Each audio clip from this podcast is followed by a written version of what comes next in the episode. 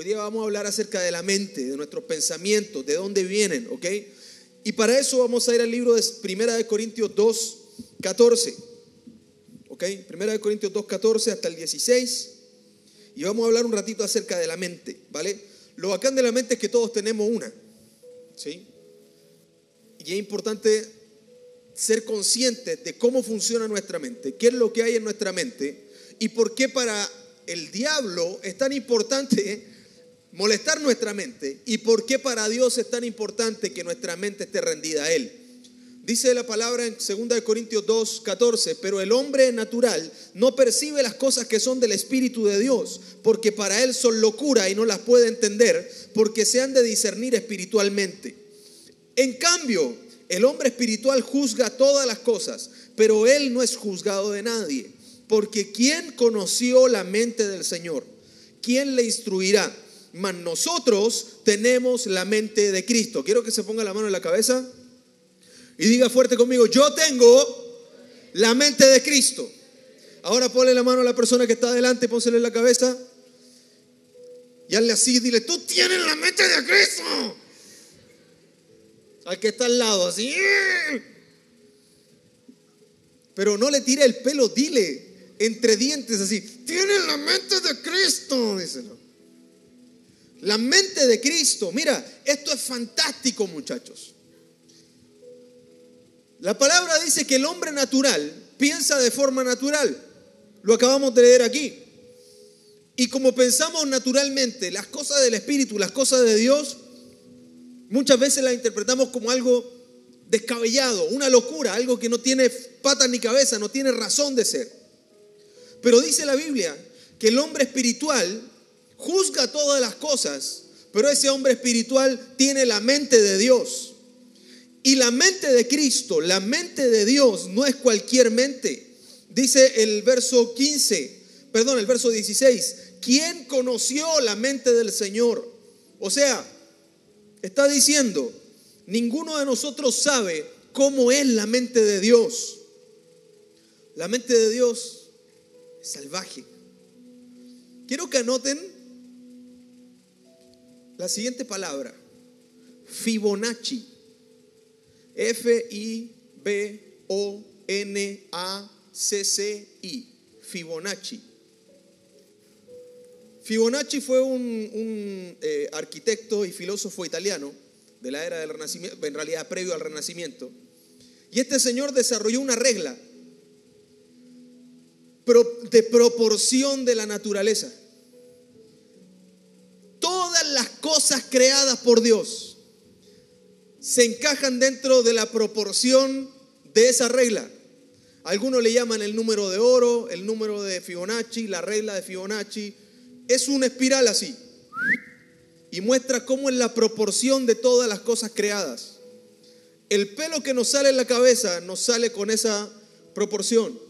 La forma en la que las plantas crecen, crecen con esa proporción. La manera en que se ordenan las estrellas en el cielo, se ordenan en esa proporción. La forma en la que los planetas orbitan a través de su estrella, se ordenan a través de esa proporción. Todo está ordenado en base a esa regla. Y a mí me quieren decir que el universo se creó por casualidad. No, señores, el universo se creó por un ser divino, sobrenatural, que tiene una mente imposible que nosotros le entendamos. Y nos dejó una clave en la naturaleza observable a través de una regla para que nosotros pudiéramos ver que todas las cosas tienen su sello. Él ocupó su mente para pensar en crearte a ti para que tengas un propósito. La mente de Dios es tremenda. La mente de Dios no la podemos entender. Dios es espíritu, pero tiene una mente. Dios es espíritu, pero Él tiene una mente. Dios tiene unos pensamientos. La, Biblia habla acerca de los pensamientos de Dios. ¿Ok? Dios es espíritu, dice la Biblia. Y la Biblia dice que Dios es amor. Pero entendamos que Dios tiene una mente y cuando Él obra, cuando Él opera sus pensamientos, los hace a través del Espíritu y lo hace en amor. Pero Dios no es mente, no podemos entender a Dios pensando, porque no nos va a caber en nuestra mente. Tenemos que recibirlo en nuestro espíritu. Pero Dios tiene una mente, Él piensa y Él tiene buenos planes y buenos pensamientos para nosotros. Dice Efesios 4:23. Efesios 4:23 dice, En cuanto a la, voy del 22, 22 por favor. En cuanto a la pasada manera de vivir, despojaos del viejo hombre que está viciado conforme a los deseos engañosos. Y el verso 23 dice, y renovaos en el espíritu de vuestra mente y el 24, y vestidos del nuevo hombre, creado según Dios en la justicia y la santidad de la verdad. Fíjate lo que dice este pasaje.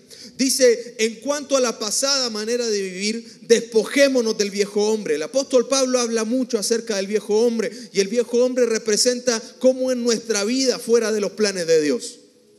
Eso representa el viejo hombre. Mira, muchos de ustedes nunca estuvieron en el mundo, nunca conocieron otra realidad que no fuera la iglesia. Muchos de ustedes se han criado en el Evangelio, sus papás los traían para acá cuando ustedes eran un mocoso así y han ido creciendo en los caminos de Dios y no, nunca han conocido el mundo. Entonces miran atrás y no existe un viejo hombre como el que hemos tenido otros de nosotros, que sí conocimos el mundo, que sí estuvimos en el pecado, que sí anduvimos en malos pasos, que sí anduvimos en lugares que no teníamos que ir, juntándonos con gente que no teníamos que juntarnos, haciendo cosas que no deberíamos haber hecho.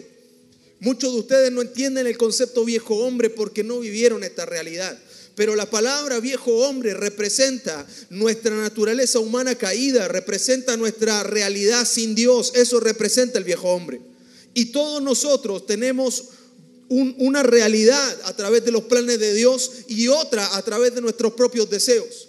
Fuera de la voluntad del Señor, fuera de las ideas de Dios para nosotros. Y el apóstol Pablo dice, respecto de esas ideas que no son de Dios para ti, despójate de ellas y déjalas atrás. Y luego dice, renovado en el espíritu de nuestra mente. O sea, tenemos una mente tenemos un espíritu y nuestra mente, dice la Biblia, puede ser renovada a través del espíritu. ¿Me están entendiendo? Nuestra mente puede ser renovada. Esto es la base, este es el, inicio, es una base, un fundamento. Dios, como le decía, tiene una mente impresionante. Pero la mente de Dios opera de una manera muy singular. Y es que la mente de Dios es progresiva. Diga progresiva. No progresista, hermano, progresiva. La, la, mente de Dios es progresiva. ¿Qué significa que sea progresiva? Dios piensa en un constante proceso. Dios piensa en constantes cambios. Dios piensa en constantes etapas. Esa es la manera en la que Dios piensa. Cuando Dios piensa algo acerca de ti, no piensa una pura cosa. Él piensa en ti en el paso 1, paso 2, paso 3, paso 80, paso 100, paso 200, hasta verte como obra terminada. La mente de Dios no se detiene cuando piensa algo acerca de nosotros. Dios te señaló, Dios te eligió, Dios te creó y Él constantemente está pensando en ti para llevarte más allá. Eso significa que la mente de Dios es progresiva. Él constantemente está buscando el progreso, constantemente está buscando una renovación. Por eso es que los hijos de Dios no debemos conformarnos a la manera en que estamos viviendo.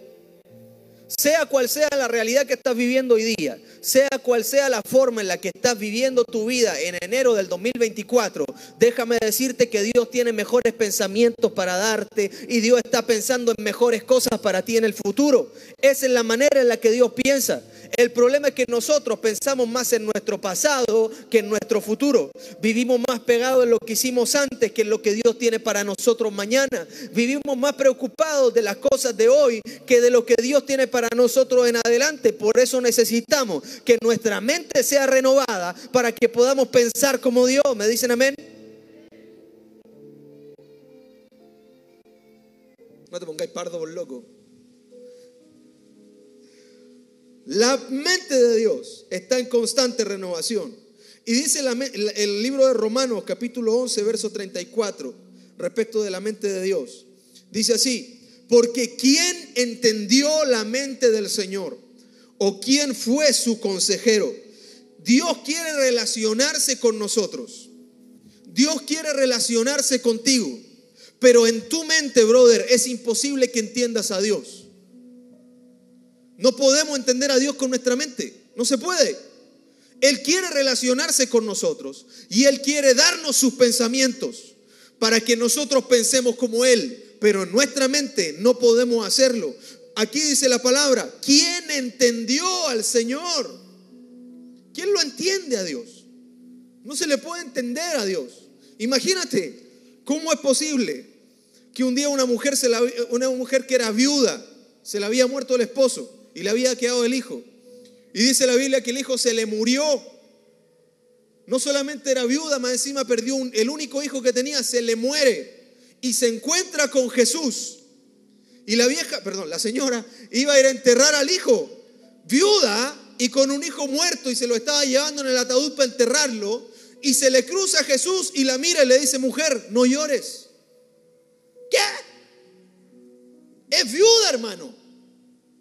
Se le murió el único hijo que tenía. Y aparece el Dios de Dios, el Señor de señores, Rey de reyes. Y lo mira y le dice, no llorí. Es incomprensible la forma en la que Dios opera. No la podemos entender con nuestra mente. Es necesario que lo recibamos en nuestro espíritu. Él quiere relacionarse con nosotros a través del espíritu. Tratar de entender a Dios es como querer meter el océano dentro de tu casa. No se puede. No se va a poder. No cabe ahí. No entra. No, no es posible. No es posible. No se puede. Y te lo digo desde una, desde una posición de alguien que todo lo piensa, mira, si esta mansa frente que tengo acá no es de decoración. Detrás de esto hay una cabezota, un cerebro que funciona y funciona constantemente. El otro día estuve en una entrevista con alguien en la iglesia y estábamos conversando de diversas cosas. Yo le dije, mira, yo soy una persona que cree, yo creo en Dios, pero tú tienes que convencerme. Tienes que convencerme para que yo crea. Voy a creer, por supuesto, pero convénceme. Convénceme. Te voy a preguntar cosas. Voy a juzgar otras. Voy a estudiar otras. Voy a poner en duda otras, pero tienes que convencerme. Y eso fue lo que yo un día le dije al Señor. Le dije, Señor, yo creo en ti, pero convénceme. Pastor, pero ¿cómo eso es posible? Si a Dios tenemos que recibirlo y creer y tener fe, sí, por supuesto. Pero el apóstol Pablo dijo, yo estoy convencido de esto. Estoy convencido de esto. ¿Qué quiere decir eso? Que un día Pablo no creyó y otro día alguien tuvo que convencerlo de que creyera, de que era verdad. Esa es la invitación que quiero hacerte hoy día. Yo sé que muchas veces queremos entender a Dios en nuestra mente, yo soy igual, pero Dios no nos cabe acá. No es posible que lo entendamos en nuestra mente. Necesitamos renovar nuestra mente a través del Espíritu para conocer sus planes para nosotros. Eso es lo que la manera en la que Dios quiere relacionarse con nosotros. No hay manera de que tomemos cosas nuevas para nosotros si no nos deshacemos de las viejas. No se puede. No podemos tomar para nosotros algo nuevo si no nos deshacemos de lo viejo. Una pregunta. ¿Quisieras que Dios te dé algo nuevo este año? Yo, quiero que Dios me dé algo nuevo este año. Pero te voy a hacer una invitación. Respira profundo y aguante el aire. Aguántalo. Aguántalo. Aguántalo. ¿Quieres aire nuevo? Bota el viejo. No hay manera que Dios nos dé algo nuevo si estamos así reteniendo las cosas viejas. Estás poniéndote morado, hermano. Dios tiene algo nuevo para ti. Dios tiene algo nuevo para darte. Tienes que deshacerte de las cosas viejas y recibir las cosas nuevas que Dios tiene para ti. Toda renovación en nuestra mente, en nuestro espíritu, toda renovación de los planes de Dios para nosotros requiere que nosotros hagamos un empuje, requiere que nosotros empujemos. Si no hay un empuje por parte nuestra, nos vamos a quedar estancados. En mi casa hay un canal. ¿Quién vive en departamento? No tienen ni idea de lo que es tener un canal en la casa, hermano. Alguien que, que, viva en una casa así pirula, en un condominio donde hay un conserje afuera, tú tienes que anunciar tu llegada, decir a qué número de casa vas. No sabéis lo que es tener un canal en la casa. En mi casa hay un canal. Esta es mi casa, hermano. Mira, mi casa es así. Esta es mi casa, aquí. Está la muralla de mi casa. Hay 45 centímetros desde la muralla y el canal. Es un canal, la pulenta, que es como así de ancho más o menos, tiene como un, un metro de ancho. Y debiese tener como un metro de profundo. El problema es que cuando viene agua por el canal, viene con barro. Entonces se empieza a juntar barro abajo, eh, entonces el agua no es tan profunda y ese barro se pone de hondo, horrible, porque es agua de riego. Riegan los campos con esa agua, el agua corre por los campos, sale por el canal, después de haber regado los campos de choclo, de, de sandía, de lechuga que hay al frente de mi casa, y el agua que ya viene después de haber regado, entra al canal de mi casa y corre por mi canal. Usted se preguntará, pastor, ¿por qué tenía un canal en la casa? No sé, yo llegué, el canal estaba ahí. Es un cacho ese canal, hay que mantenerlo limpio, destapado, hay que asegurarse que el jardinero no ponga la cuestión, para que el agua corra bien, para que el agua llegue a las parcelas del... Es un desastre ese canal. Y lo peor de todo es que nunca avisan cuando va a venir agua. Nunca nos dicen, ¿sabe que el día lunes a las 5 de la tarde va a llegar agua para que tenga el canal preparado? Nada, de repente sueltan el agua Llega el agua a mi canal y está puesto un taco, hay así una capa de barro y el agua empieza a subirse, subirse, subirse, subirse y se mete para dentro de mi casa y mi casa queda toda llena de barro. Ahí tengo que poner un bloqueo, bloqueo, bloqueo. Tengo que poner un bloqueo, unos sacos con arena, remangarme los zapatos hasta acá con una pala, sacar las cosas. Es un desastre ese barro, ese canal. Y a veces cuando ya deja de correr el agua, el agua queda estancada ahí se detiene el agua, para, y hay agua que queda en el canal. Y se pone de hondo de una forma. Y le salen unos zancudos así chiquititos, horribles. Y los perros que les encanta, los perros les encanta el barro, se van a meter a la sequía y salen llenos de barro. Un barro negro, así viscoso, que de hondo, a perro mojado y a barro podrido. Es un asco. Eso es lo que provoca el estancamiento en lo natural. En lo espiritual el estancamiento provoca exactamente lo mismo. Las cosas que se te estancan adentro empiezan a echar mal olor. Las cosas que se te estancan adentro empiezan a incomodar. Dime cuántas veces no te has quedado pegado con una ofensa.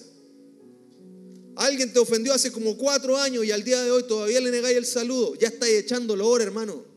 Esa cosa ya está estancada ahí. Hay muchas veces que recibimos algo de Dios y Dios nos lo da y lo recibimos en nuestro corazón, pero como nunca lo ponemos en práctica o no lo renovamos, eso también se nos estanca. Todo estancamiento provoca mal olor.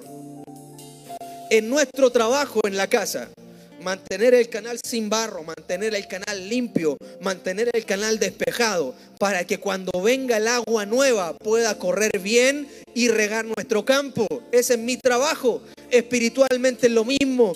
Dios quiere darte un agua nueva Despéjale el canal para que el agua corra bien. Saca lo que está de más. Saca las cosas del mundo. Saca las malas relaciones. Saca las ofensas. Quita los malos hábitos. Si Dios va a darte algo nuevo, tu canal tiene que estar despejado para recibirlo. Toda renovación de Dios requiere que nosotros hagamos algo, algo que provoque que se saque el estancamiento. ¿Me estás siguiendo? Una de las cosas que principalmente no se estancan son el pecado. El pecado no se estanca. ¿Cacharon el, nuevo logo de Twitter? De ex. Lo odio. Odio ese logo. ¿Por qué nos borraron el pajarito azul? Era que cuando el Twitter sonaba así. De hecho, WhatsApp sonaba como un pajarito antes. Pero uh, sacaron el logo del pajarito azul de Twitter y es un mono negro con una X blanca. Odio ese logo, odio esa aplicación. ¿Sabes por qué? Porque fui adicto a la pornografía toda mi adolescencia, parte de mi juventud y parte de mi adultez. Y para un ex adicto a la pornografía, ver en su teléfono un logo negro con una X blanca no es agradable. No me trae buenos recuerdos esa imagen. Instalé X para seguir el proceso constituyente. Porque ahí publicaba en las noticias, los artículos, quién peleaba con quién, quién le dedicaba una dedicatoria al otro y lo instalé. Y cada vez que, veía la pantalla de, de mi teléfono y veía esa aplicación ahí, me sentía tan mal de ver esa cuestión. Es un logo de una aplicación que no tiene nada que ver con porno. Pero como, como me recuerda esos tiempos, me hacía sentir tan mal. ¿Sabes por qué, brother? Porque estuve años estancado en eso. Años metido en ese barro, pero hasta acá arriba, hasta que estaba hediondo. Años. Pero la palabra de Dios dice que el Señor es el que rescata nuestra vida del hoyo y nos saca del barro para darnos una vida nueva. Tienes que salir de esas cosas. Sal de la pornografía, sal de la masturbación, deja el mundo, para con el pecado, ya no fumes más, déjate de ir a esa fiesta. Eso te está estancando en lo que Dios tiene para ti. Y eso requiere que nosotros renunciemos al pecado. Pero no podemos renunciar al pecado si el pecado sigue gobernando nuestra mente. No se puede. El pecado, cuando gobierna tu mente, estanca toda la área de tu vida te detiene para siempre. En todo orden de cosas va a estar detenido siempre que el pecado esté en tu mente. Aquello, anótalo, que gobierna tu alma, perdón, aquello que gobierna tu mente, gobernará todo tu ser. Lo que gobierne tu mente va a gobernar todo tu ser. ¿Alguien ha sufrido de crisis de ansiedad? ¿Sabes lo que son las crisis de ansiedad? ¿O por qué se producen? Bien, Guido, gracias. Las crisis de ansiedad se producen porque nuestro cerebro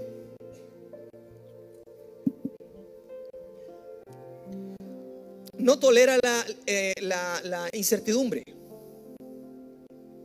No nos gusta el suspenso. Por eso es que las películas de suspenso nos dan así como... Por eso es que la música... Se me va a caer el carne brígido, pero no me importa. La música de los archivos secretos X da tanto miedo.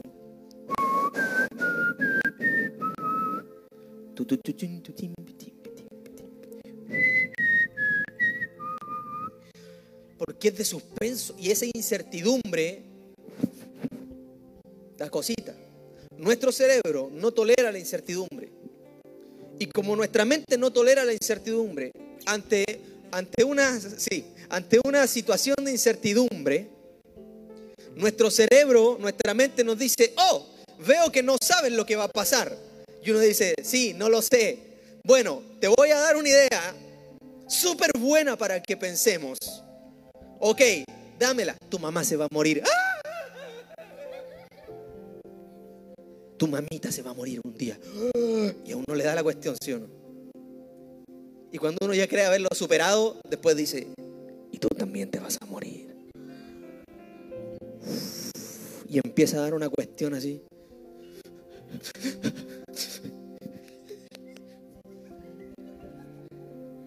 Esas son las crisis de ansiedad.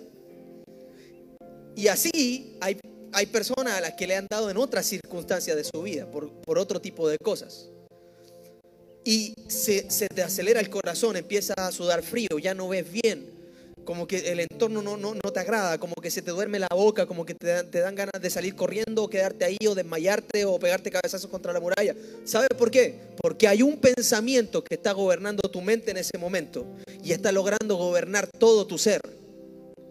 Asimismo es con todas las cosas. Cuando la ofensa gobierna tu mente, va a gobernar todo tu ser.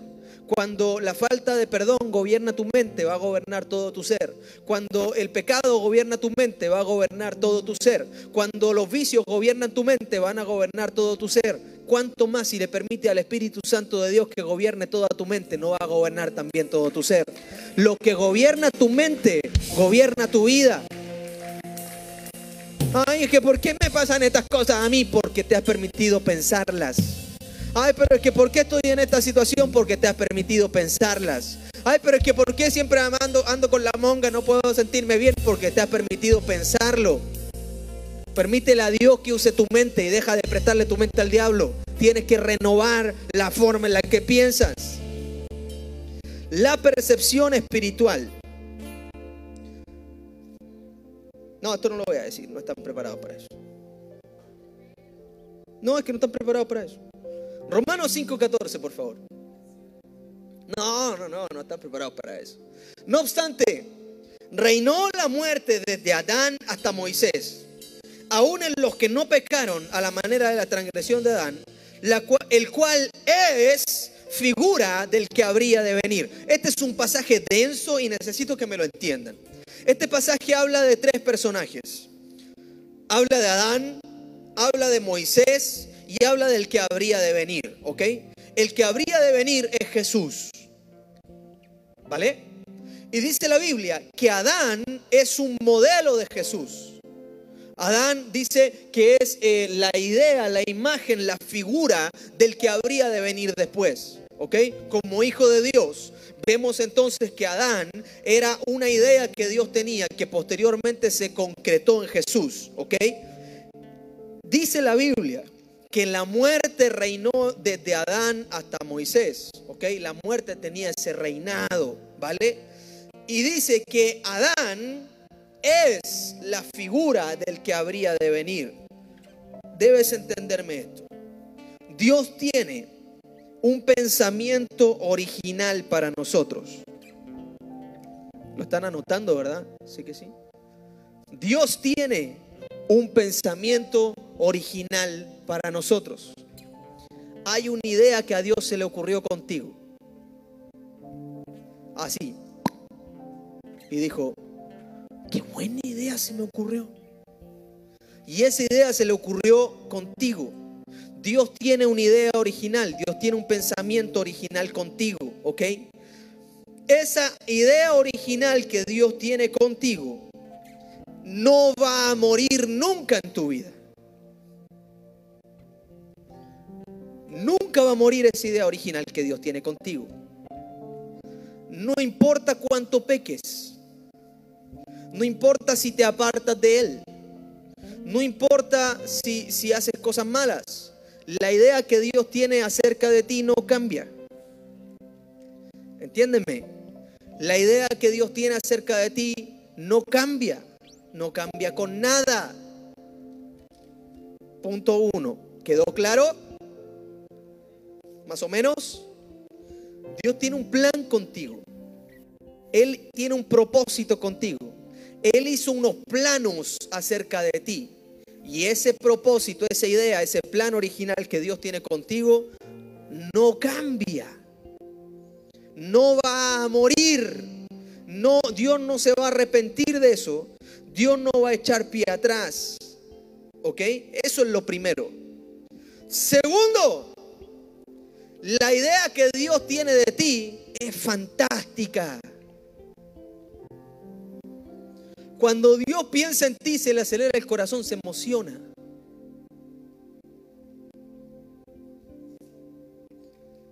Porque Él tiene una idea acerca de ti fantástica. Hoy día en la mañana estaba con mi esposa tomando desayuno. Mi esposa estaba conversando con alguien y yo estaba viendo reels. Y vi un reel, escúchame, Monte Carlo. Monte Carlo es una ruta de rally clásica. Y estaba un sujeto bajando, subiéndose a, un Austin Mini Cooper 1968. cerraba la puerta y se iba por las callecitas de Monte Carlo así. Pasaba por un túnel y daba una vuelta y se veía, se veía la ciudad. Y, oh. yo miré a mi esposa y le dije, amor, un día yo voy a tener tanta plata. Pero voy a tener, pero tanta plata. Que no solamente me voy a poder comprar ese auto que yo quiero, sino que además voy a tener plata para subirlo a un barco y que vayan navegando hasta Monte Carlo y que hayan un grupo de sujetos que me descarguen el barco y me lo dejen en la calle y me digan, maneje Señor. ¿Por qué voy a tener tanta plata? Lo que te estoy diciendo es una exageración. Pero los planes de Dios contigo son así y más exagerados.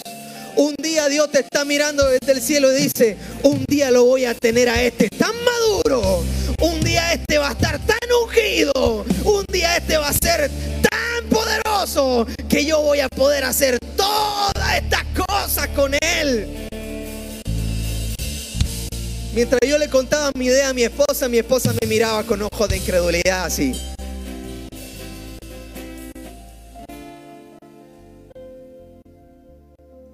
Y yo imagino que así miran los ángeles a veces al Señor, así como.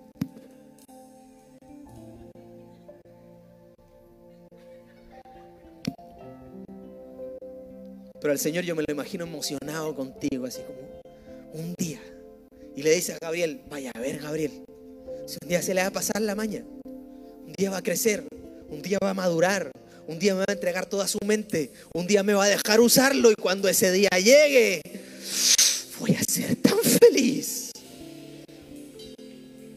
Cuando yo terminé de ver el video, de contarle a mi esposa, yo le dije, amor, y ese día yo voy a ser tan feliz. Ah, ¿acaso no eres feliz conmigo? No, no me dijo eso. Yo le dije, voy a ser tan feliz ese día. Yo me imagino a Dios mirándome y pensando todas las cosas que quiere hacer conmigo. Y diciendo, cuando ese día llegue, yo voy a ser tan feliz. Y veo a los ángeles, al diablo, diciéndole, oye Dios, pero este se descarría. Este cada dos pasos para adelante da cinco pasos para atrás. Este sigue pegado a la ofensa, este sigue pegado en el pecado, este sigue sin crecer, este sigue sin madurar, este sigue dándole sus pensamientos a la depresión, este sigue dándole sus pensamientos a la crisis de pánico, pero yo me imagino a Dios así. Pero un día yo voy a ser tan feliz, un día lo voy a lograr, un día lo voy a poder hacer. Para que ese día llegue, tienes que transformar tu mente. La mentalidad de Dios y los pensamientos de Dios para ti nunca cambian. Adán pecó, Adán cayó, Adán cometió un pecado muy grave. Pero en ese pasaje que acabamos de leer, que me van a poner en la pantalla otra vez a toda velocidad, en Romanos 5:14, no dice que Adán fue la imagen del que había de venir. No dice que Adán se suponía que iba a ser la imagen del que había de venir, pero pecó.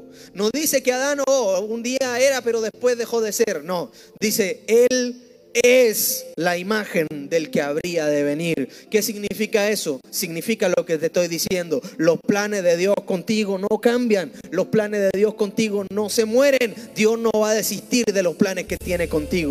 Dios tiene un propósito contigo y la mentalidad y el plan original de Dios para ti va a trascender. Dígame. Dígalo, amén. Mira, yo les voy a enseñar algo, sobre todo a mis discípulos. Estas son las clases de cosas que hacemos los predicadores para tener tiempo para tomar agua, ¿cachai? Dígame. Pero dígalo fuerte. Y ahí uno sigue, ¿cachai? Entonces, si tú no decías amén fuerte y, no da un aplauso, no te para, yo no tomo agua y me seco. Me deshidrato, ¿cachai? Si me deshidrato me muero y los planes de Dios no se van a cumplir, ¿viste? Es tu culpa. ¿Cuál es el problema entonces? De por qué a veces los planes de Dios se retrasan y parece que no se cumplen. Quiero que levanten la mano aquellas personas que sienten que los planes de Dios de su, en su vida como que no se están cumpliendo mucho. Sea honesto, digas, ay, que parece que ya Dios tiene un plan conmigo y todo, pero parece que no se están, no, parece que no. A ver. Ok. ¿Por qué pareciera que los, los planes de Dios para nosotros se retrasan y como que no se cumplen? Dice Filipenses capítulo 1, versículo 6. Dice, estando persuadido de esto, que el que convenció en vosotros la buena obra, la perfeccionará hasta el día de Jesucristo. Señor, es que tú me dijiste que iba a hacer esto conmigo y parece que no veo que lo hagas dice que el que comenzó en ti la obra, dice, la perfeccionará. su mente es progresiva. Él hace una obra contigo y te mira y dice, ¿sabes qué me quedó buena? Pero creo que lo puedo hacer mejor. Y te perfecciona. Y luego dice, ¿sabes qué? Creo que lo puedo hacer mejor. Y, te, y estamos en un proceso constante de perfeccionamiento. Pero hay algo que viene a nuestra mente que nos saca de los pensamientos de Dios para nosotros. ¿Quieres saber lo que es?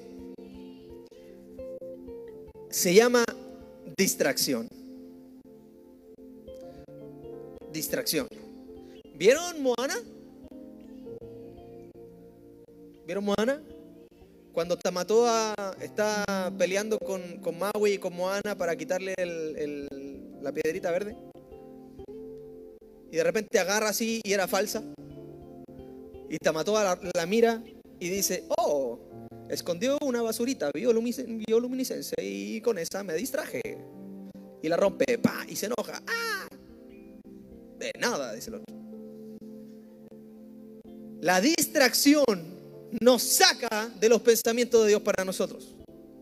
Quiero que otra vez levanten la mano aquellos que se distraen fácilmente.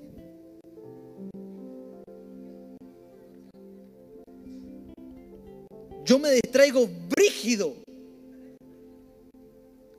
al punto que, ¿qué estaba haciendo?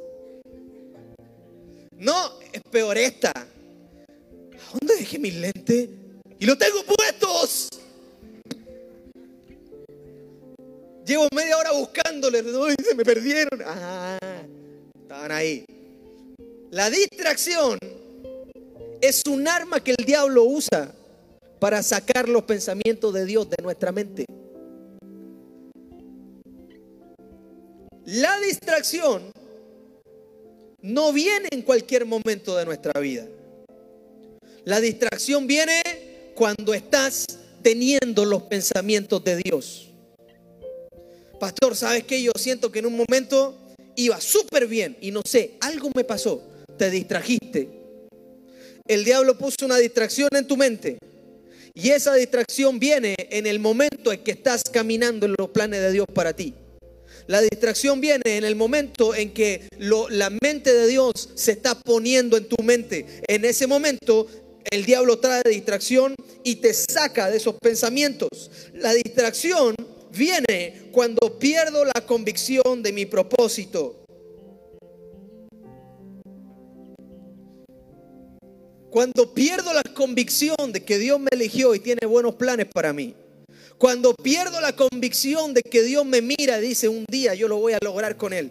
Cuando pierdo esa convicción, entonces permito que el diablo plante una distracción en mi mente. ¿Cuántas cosas quisiste hacer el año pasado? Y en enero hiciste tu lista de cosas para hacer el 2023. Y en diciembre no había hecho ni una. Cosa uno, voy al gimnasio.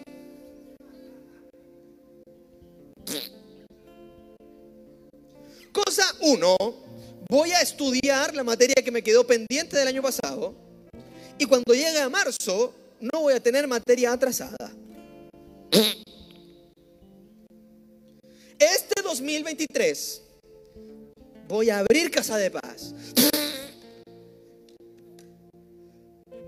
¿Cuántas cosas no nos proponemos y no la terminamos haciendo? ¿No la hacemos? ¿Sí o no? ¿O solo yo lo hago? Quiero hacer algo, me lo propongo, estoy súper enfocado y al final no lo hago. Me pasa caleta.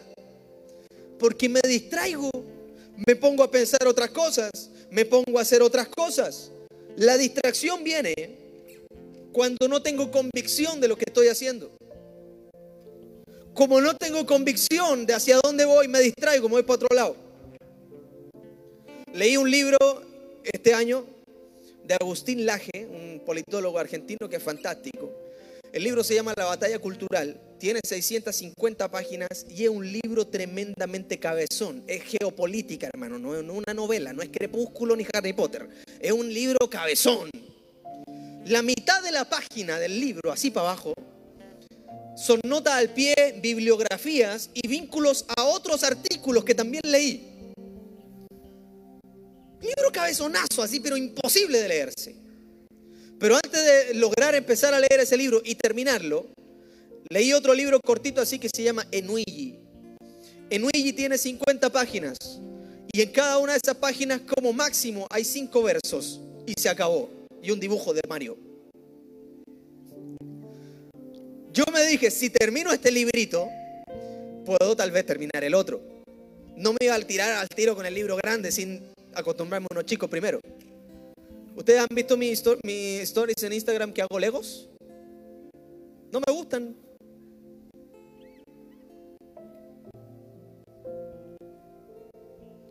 Si me ponía un Lego de Star Wars de 865 piezas, que, que, tiene una pila y tú apretas un botón y se prenden las luces, no me interesa, no lo voy a hacer.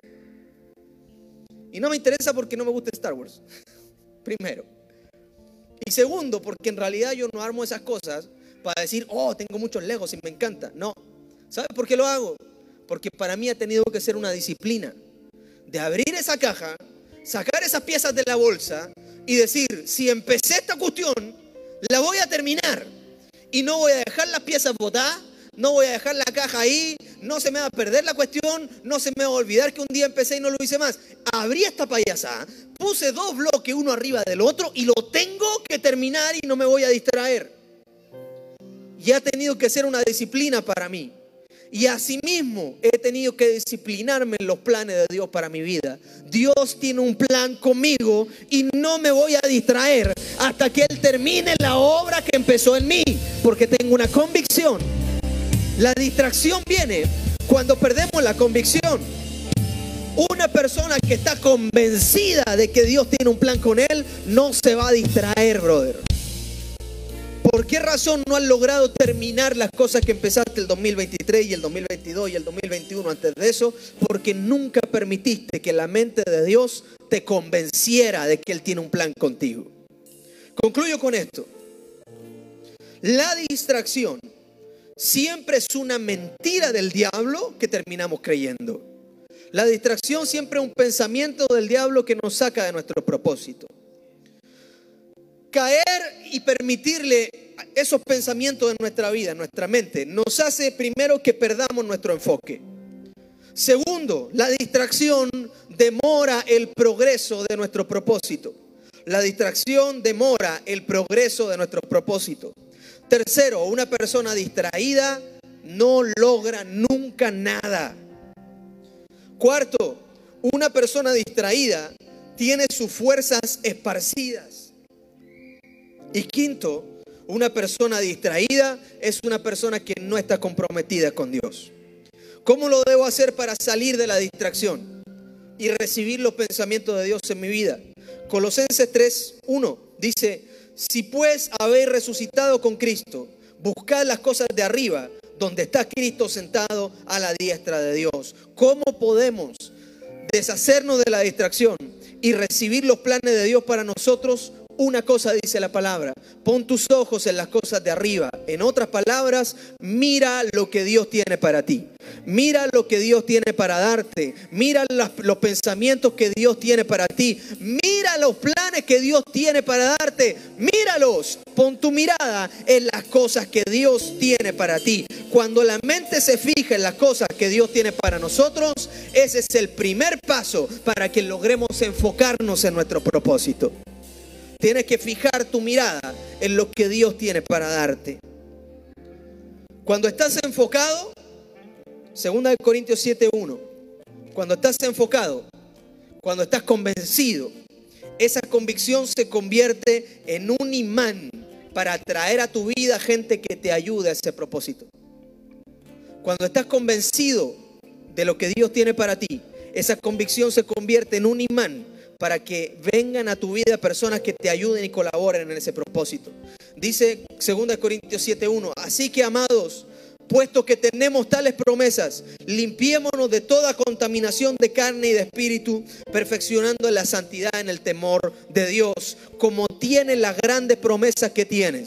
Como tienes los planes que Dios tiene contigo, como tienes las ideas que Dios tiene para darte, te doy un consejo. Dice la Biblia, límpiate de toda contaminación en tu carne y en tu espíritu. Todo lo que está contaminando tu alma, sácalo. Todo lo que está contaminando tu mente, sácalo. Todo lo que está contaminando tu vida, sácalo. Dios tiene promesas contigo y esas cosas le están estorbando. Quítalas del medio para que la promesa de Dios para ti se cumpla. Debemos enfocarnos en lo que Dios tiene para nosotros. Si te has sentido distraído de los planes de Dios para ti, es porque le has prestado tu mente a pensamientos que no vienen del Señor. Enfócate, concéntrate en Él, míralo y recibe los planes que Dios tiene para darte. Este, este inicio de año hay muchas cosas que podrías planear. Este inicio de año hay muchas cosas que podrías querer hacer. Pero te garantizo que si no das un paso, que es necesario el día de hoy, en diciembre de este año, después de que te di el abrazo con tu familia, con el, con el, con el tío pesado, con la tía amargada, con la abuelita del sur, con el primo pintamono, después que te di el abrazo con todo ello, te vaya a mirar y va a decir, chuta pensar que quería hacer tantas cosas y no hice ni una. Y vas a seguir perpetuando un ciclo de distracción.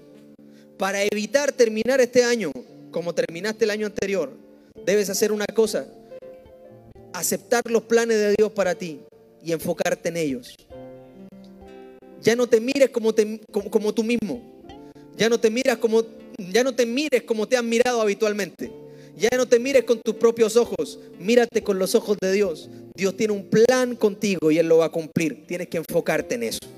Amén. Vamos a orar y queremos orar por ti.